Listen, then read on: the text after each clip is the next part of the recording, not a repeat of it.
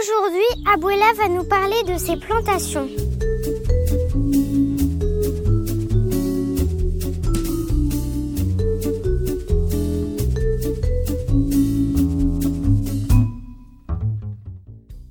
En ce moment, que peut-on planter dans le jardin?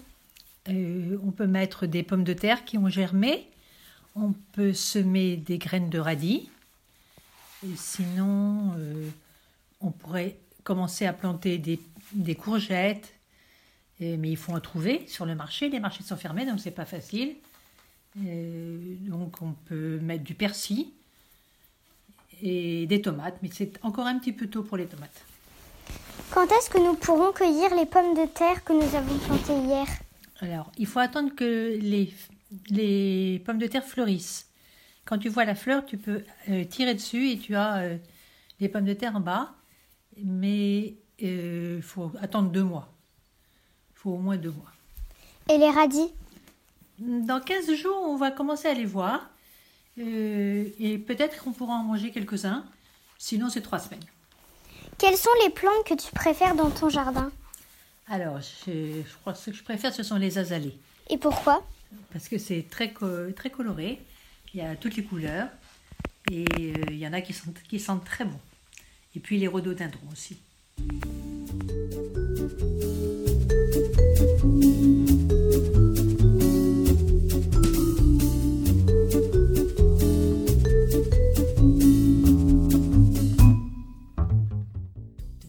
Maintenant, je vais vous parler de l'Éthiopie.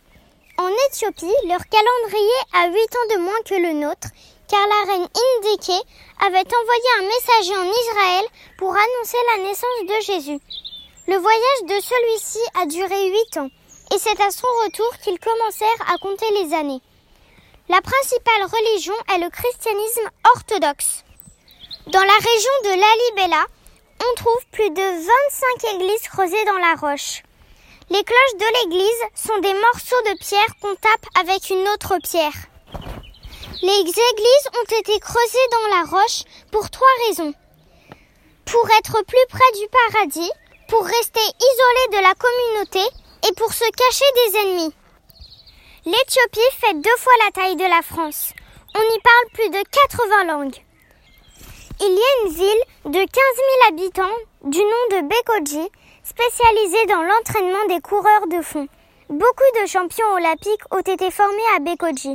Ils s'entraînent à 2800 mètres d'altitude.